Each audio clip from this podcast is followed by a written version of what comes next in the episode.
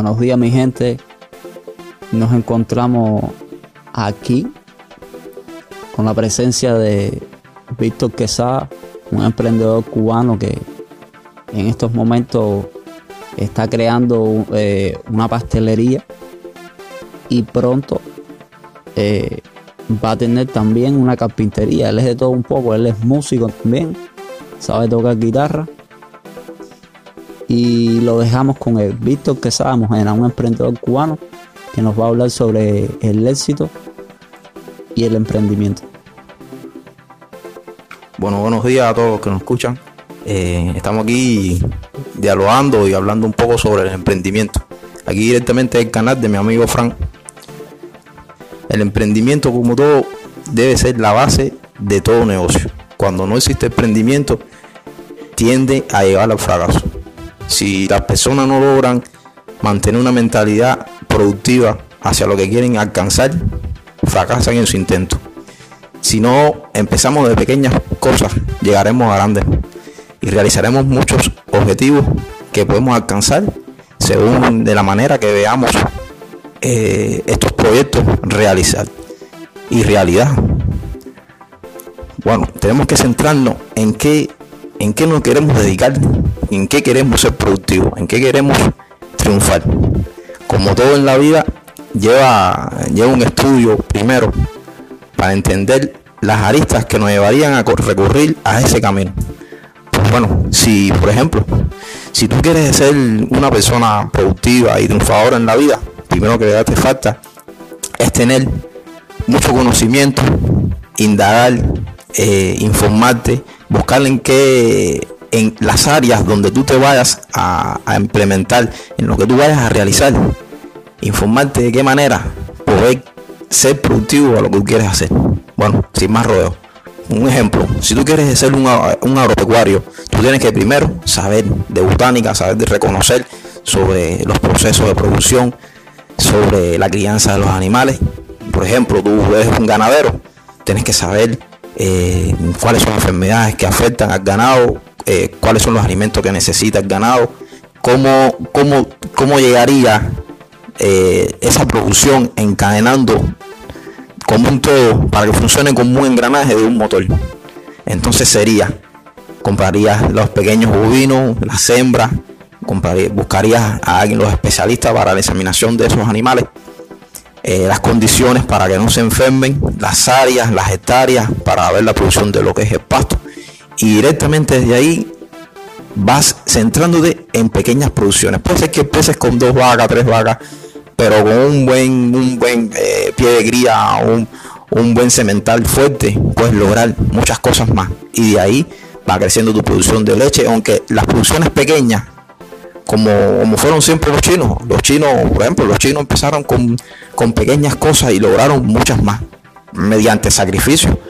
Muchos de los chinos, China pasó una hambruna de las más grandes que que, que ha existido pero también por cosas de sus políticos, de malas acciones que cometieron. Pero siempre creo que la inteligencia humana siempre está para ir más allá de, de su propio conocimiento y sus propias metas.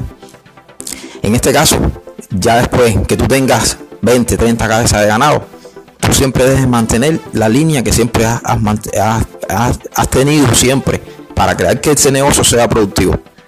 Y verás que cuando pasen 3 o 4 años, ya tendrás unas 300, 400 cabezas de ganado, ya serás un gran productor de leche, ya exportarás para algún punto donde las personas te compren la leche, ya consolidarás con el gobierno para poder comercializar la carne y, muchas cosas más, según como, como tú quieras, en qué manera quieras proyectarte hacia el futuro. Por ejemplo, hay muchas aristas, no solamente la ganadería, es también lo que son los business tenemos que empezar como personas consensuadas. Si eres una persona que de bajos recursos, tienes que saber de que eh, debes ser real de lo que tú puedes alcanzar. Si tú logras eh, tener una propiedad, tener una propiedad que te sea, eh, tener dos propiedades, puedes ser un pequeño arrendador.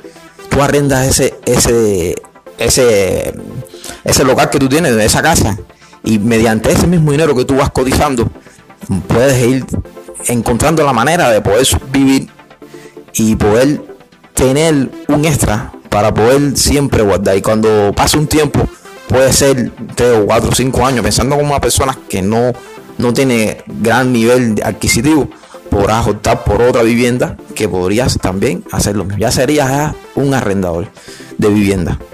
Pero bueno, eh, bueno, aquí mi amigo me alcanza una nota. Me dice aquí que para ti qué es el éxito.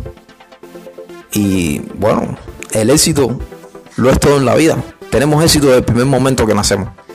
Si pueden suceder muchas cosas en la vida y ya es un éxito nacer de tantas probabilidades de que de no poder eh, existir como persona, llegar a estar en esta tierra y poder ir avanzando para convertirte en una persona del éxito. Yo creo que el éxito lo que significa es estar vivo. Ese es el éxito.